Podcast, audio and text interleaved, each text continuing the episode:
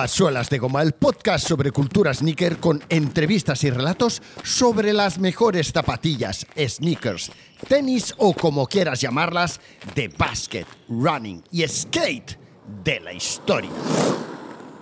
1979, el año en el que la gran pantalla estrenaba Rocky 2 y Alien el octavo pasajero.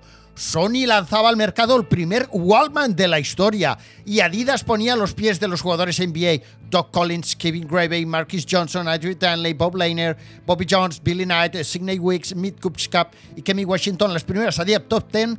En ese año, en 1979, Nike se presentaba por primera vez en España en la Feria del Deporte y Camping organizada por el FOIM, la institución ferial de Barcelona en la montaña de Montjuic, lugar donde desde 1929, en ocasión de la Feria Internacional, se celebraban las grandes ferias organizadas en Barcelona. En 1979, en España también se celebraban las primeras elecciones generales. Eh, la sociedad acudía a votar en masa. En Barberá del Vallés, en Barcelona, se abría el primer centro comercial de España, un baricentro, un baricentro que además hizo especial publicidad en torno a este centro comercial donde iba a ser un lugar donde tú ibas a poder ir a comprar a unos precios mucho más eh, competitivos que en las tiendas que había en la ciudad. 1979 en Eurovisión quedábamos en segundo lugar con el temazo Su canción de Betty Mi Ciego. una canción que hable de paz, que hable de amor. Woody Allen estrenaba la película Manhattan y Andrés Pajares y Fernando Esteso estrenaban Los Vingueros. ¿Qué pasa, no?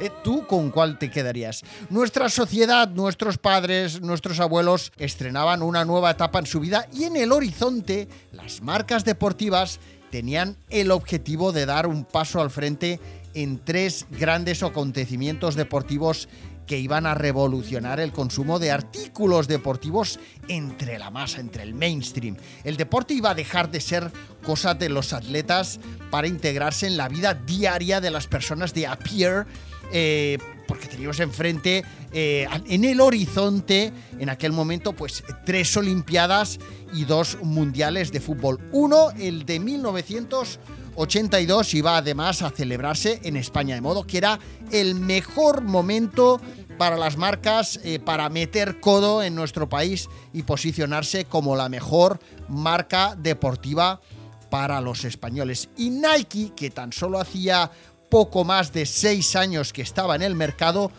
ya se plantaba en España, imaginaros una marca en Estados Unidos que en pocos años ya se plantaba en España, que, para, que para estas grandes multinacionales España es como... Eh, vamos allí, sí, en aquel lugar, tal, sí, vamos allí. Eh, pues allí se plantaba España ya, eh, de la mano de la empresa comercial Iberesport SA, en la Feria del Deporte y Camping, otra vez ya os digo, de 1979. Se presentaba en esta feria, en una feria súper importante del, sector en aquella época, y se presentaba allí eh, con sus primeros productos, calzados sobre todo de jogging, y eh, para presentarse como primera marca mundial eh, y líder en cuanto a calzado deportivo se refiere. Así tal cual es como ellos se describían en un texto de presentación en una, bueno, en, revistas eh, o medios de comunicación especializados, en el catálogo de la Feria Deportiva y Camping, pues así se presentaban. Como primera marca mundial y líder en cuanto a calzado deportivo se refiere, con una cuidada política mm, comercial que marcaría un antes y un después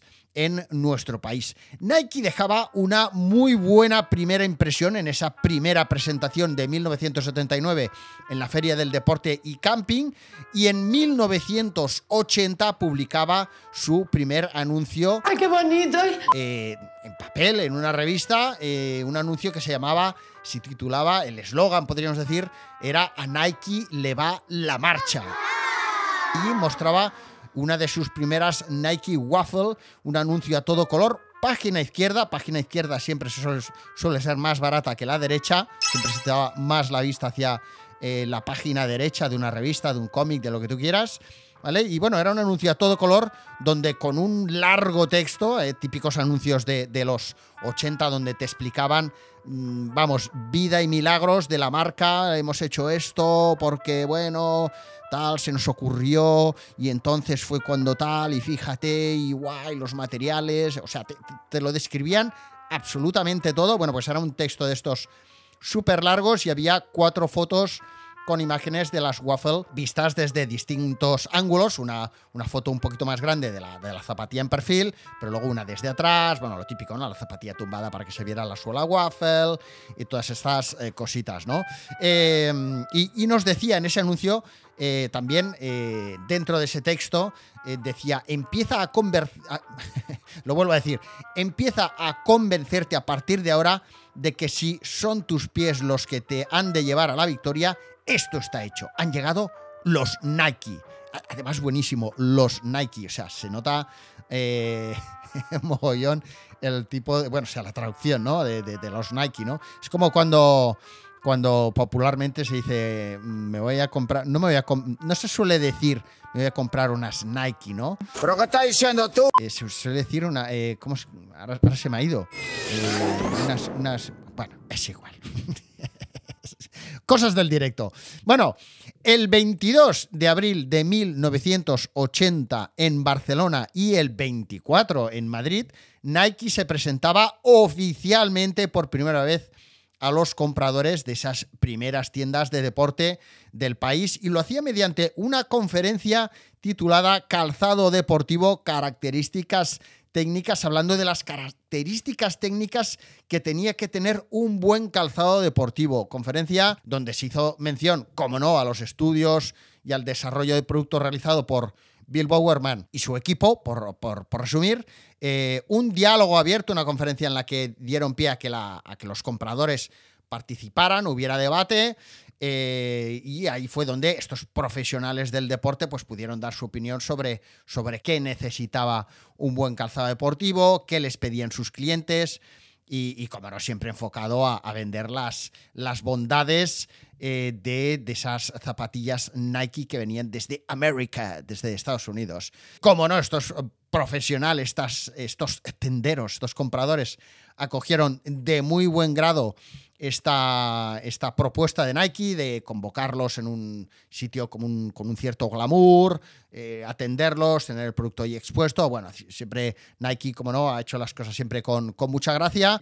Ya Nike mostró pues como una imagen de profesionalidad comercial, también tenían ya montada una estructura de, de venta, de, de, de descuentos, de, bueno, en fin, de, puesta a la venta, de salida al mercado también muy profesional, muy bien estructurada, muy atractiva y eso hizo ya pues diferenciarles un poquito de lo que estaba haciendo o había estado haciendo la competencia hasta aquel momento. De hecho, ya sabéis de sobras los que me seguís habitualmente que tengo la suerte de, de haber compartido varios de mis años como profesional en Adidas con varios de los que fueron de los primeros representantes de Adidas en España, aquellos que eh, al final del catálogo tenían su nombre y la dirección y el teléfono de su casa para que los compradores les llamaran, o sea, te llamaban a tu casa. Hola, buenas noches, Orlando, ¿qué tal? Mira, soy Antonio de la tienda de deportes Antonio, que te quería hacer un pedido. Pues bueno, así van las cosas en el momento. Bueno, pues ellos ya me han explicado, me explicaron en más de una ocasión, o a veces cuando, cuando solemos recordarlo en charletas de estas, que yo siempre trato de sacarles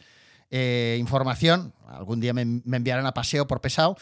Eh, y me habían, me, habían explicado, me han explicado que, nada más llegar Nike a España ya se notó un, un gran cambio en las ventas. O sea, no fue que llegara Nike al cabo del tiempo empezaran a ver que vendían menos Adidas y tal, sino que ya de entrada notaron que Nike entró fuerte. En aquel acto, aquel acto, aquella conferencia, aquella mmm, aquel acto oficial de presentación oficial por primera vez de Nike en España estuvo presidido por, eh, esto es un rollo así como un poco formal, ¿no? Por el gerente comercial de Ibersport, eh, Don, buenísimo también esto, la descripción en la nota de prensa de, de la época, Don, presidida por Don Carlos Madruga, o Madruga, sí, ¿no? Madruga, con una presentación del director comercial de la firma. No sé exactamente qué diferencia hay entre el gerente comercial y el director comercial, pero bueno, alguna habría. Uno trabajaría más que el otro, seguro. Bueno, pues con una presentación del director comercial de la firma, don Francisco Calvo, e interviniendo en ella el conocido traumatólogo barcelonés, doctor Carlos Vestit. ¿Vale? O sea, fijaros qué hábiles, qué putillas que no llegaron aquí un poco con la mano, con, las manos en los bolsillos, sino que esa presentación ya la hicieron de la mano de un, del traumatólogo más conocido en Barcelona, en Cataluña, en, España en definitiva. Seguro que en Madrid buscaron a otro traumatólogo mm, más conocido aún en, en, la capital. Y bueno, en fin, eh, muy putillas. y en ese acto también le entregaron a don José Sibecas la bota de oro en reconocimiento a su labor como presidente del gremio de detallistas de artículos deportivos de Barcelona y como distinción al haberse convertido en el primer comprador oficial de Nike en España. O sea, otro movimiento de ficha muy hábil por su parte. O sea, no llegaron y dijeron vamos a venderle a todo el mundo y bueno, si al primero que le vendemos es a Deportes fulanito de, yo qué sé, de cualquier pueblo, pues, pues bien, sino que también lo hicieron con estrategia detrás. Dijeron, bueno, ¿a quién vamos a, explicarle primero el producto? ¿Con quién vamos a quedar primero? Eh, ¿Con quién vamos a empezar a, trabajar? Pues, cómo no, no con un cualquiera, sino con el, con el presidente del gremio de detallistas, o sea, de, tiendas de, de, artículos deportivos de Barcelona. O sea, es que y además, cuando hagamos este acto, le daremos una bota de oro. Que me dirás tú, ¿para qué carajo le tenía que dar un trofeo a este hombre? Le vamos a dar una bota de oro y, va a ser el primer comprador de Nike en España. Seguramente dejarían que tuviera el producto él primero durante unas semanas o meses para que él se beneficiara además de unas ventas que el resto no podía, todavía no tendrían en Nike. Me lo estoy inventando, pero es que, vamos, pondría la mano en el fuego que fue así ya me enteraré. Y, bueno, así funcionaron. Eh, Nike llegaba a España en un momento en el que en, nuestro país ya comenzaban a haber bastantes tiendas de deporte y eso que, era bastante... o sea, inicios de los 80 fue justo cuando comenzó a haber un boom de, tiendas de deporte, cuando empezaron a llegar poco a poco cada vez más esas primeras marcas internacionales, ya no solo teníamos marcas nacionales. Y bueno, ya había un buen, un buen eh, vamos, un grupo bastante potente de tiendas en, España. Os hago un repaso muy rápido y solo por mencionar algunas. Una de ellas, pues era Casas y Becas, que estaba en calle Aribao número 35, tal y como os he explicado en, eh, eh, en, un reel en Instagram, en Solas de Goma, que lo podéis encontrar ahí. Casas y Becas número 35. Ahora, ahora en esa en ese mismo local sigue habiendo una tienda de deportes que se llama Casa Iglú, si no recuerdo mal, que es una tienda de deportes, pues bueno, mm, destinada al deporte de montaña, outdoor, trail running, ¿vale? Bueno, en fin, al final también las tiendas de deporte lógicamente se van adaptando a lo que hay actualmente en el mercado, pero bueno, ya no se llama Casas y Becas. ¿Qué más tiendas había? Cercle Sport, Molins Sports en Sabadell. Eh, Sabadell ya sabéis que es donde vivo yo y de hecho esta tienda cerró hace nada, hace un par de años así. Sí que es verdad que esa tienda ya estaba que se caía a trozos desde hacía mil años y como nos han vendido el edificio entero y bueno, deben estar tomándose un caipiriña por ahí. Bueno, eh, Deportes El Camping en Madrid. Sports, Sports, o sea, Deportes Serret en Mollerusa, en Lérida. Deportes 10, eh, Deportes Olimpiada en Madrid. Deportes Triumph en Zaragoza, Deportes Everest, Segovia, Deportes Ferrer, Huesca, Deportes Gandara, Santander, Deportes Blasco, Valladolid, eh, Centeno, Oviedo.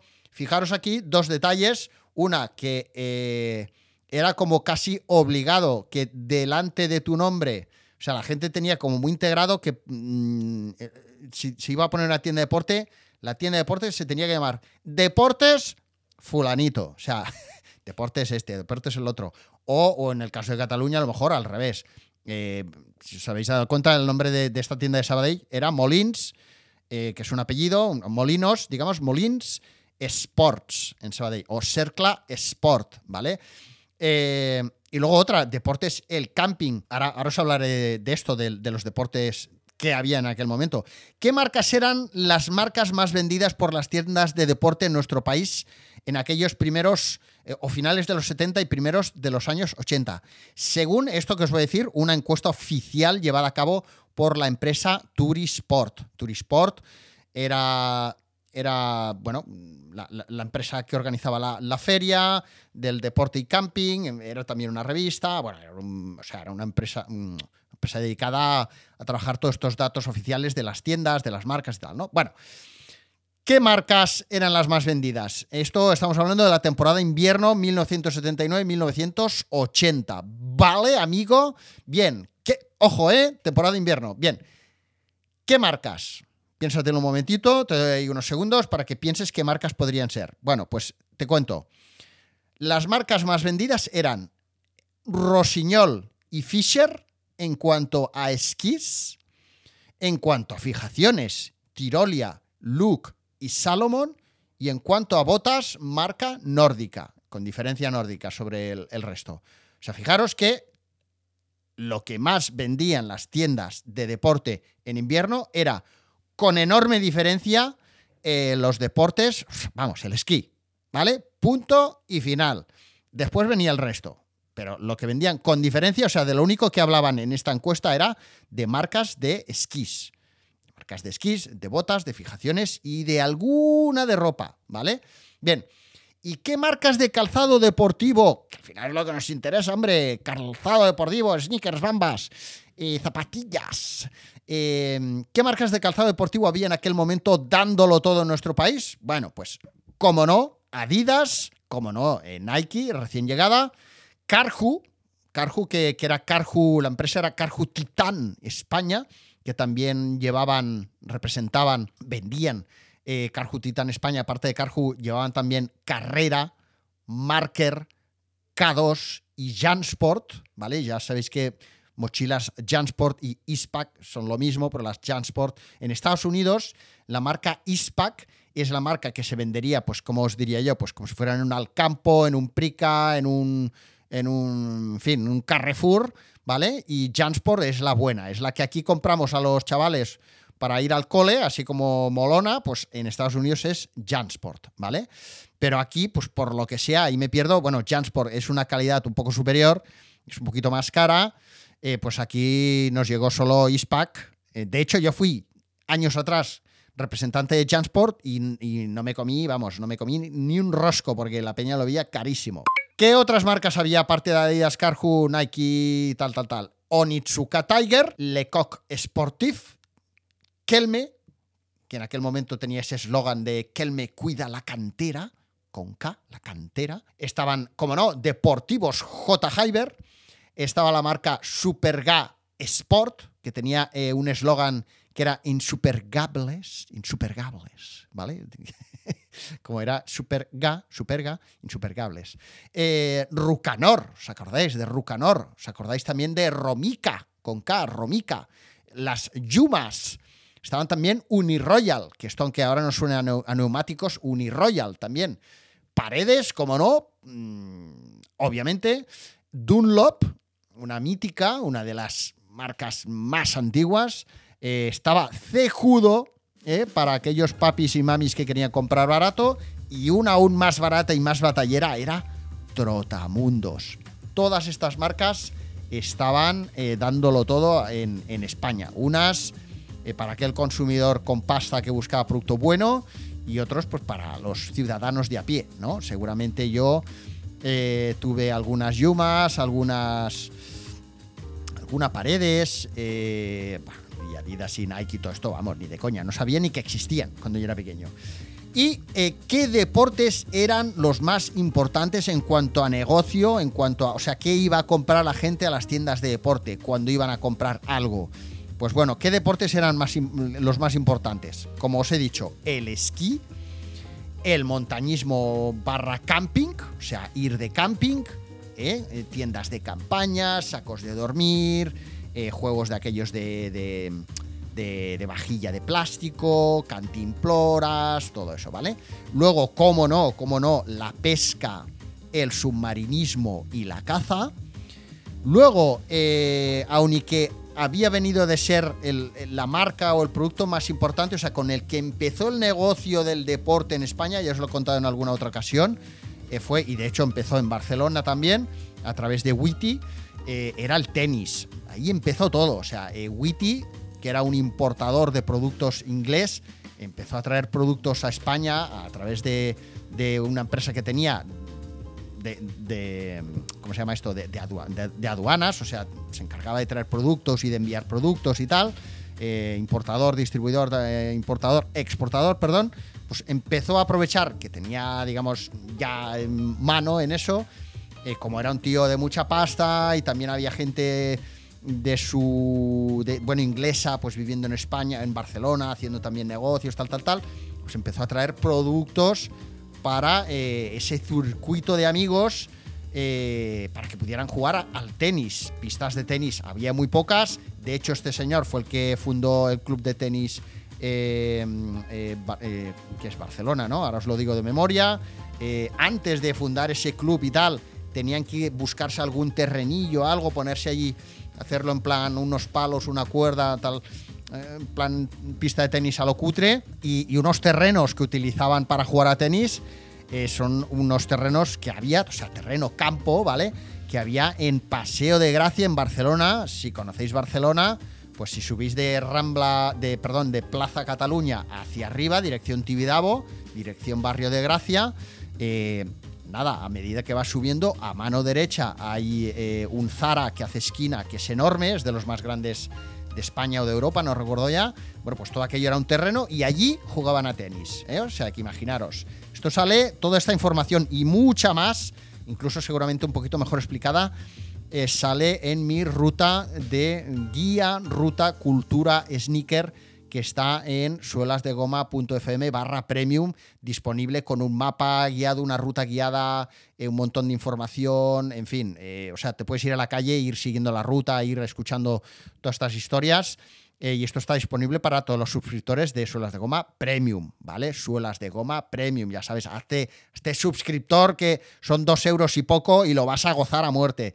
Bueno, bueno, pues el esquí, el montañismo, el camping, la pesca, el submarinismo, ¿eh? todos estos eran los deportes más importantes de esos primeros aficionados al deporte en España que veían que salir a hacer deporte pues era también salir a pasarlo bien, a socializar, que no era solo para atletas, que además había productos muy chulos, que además si tenías algún ídolo deportivo pues podías comprarte la misma zapatilla que tenía él o la misma raqueta de tenis o, intentar encontrar ese balón de fútbol Adidas tan bueno que hacían en Caspe y que se vendía en una tienda de deportes que había en, calle en Plaza Urquinaona. Esto también lo explico en la guía. Eh, Cultura Sneaker Barcelona. Bueno, en fin, había en aquel momento en España para que os hagáis una idea, más o menos, bueno, una cifra así un poco tal, eh, había en, España en aquel momento 770 proveedores de material deportivo, o sea, 770 empresas o agentes o como le quieras llamar, de gente que estaba vendiendo ya mm, productos relacionados con el deporte, con la pesca, con el esquí, con la montaña, con el camping, con el fútbol, con el jogging, tal, ¿vale? Y 1800, 1800 marcas eh, de entre marcas internacionales y nacionales. Bueno, hasta aquí el episodio de hoy. Eh, como hace varios días que no publicaba nada, hoy eh, un episodio relativamente largo para lo que se podría considerar un daily. Espero que te haya gustado, que lo disfrutes. mañana más y mejor. Venga, suscríbete a eso, los fm barra Adiós. Chao.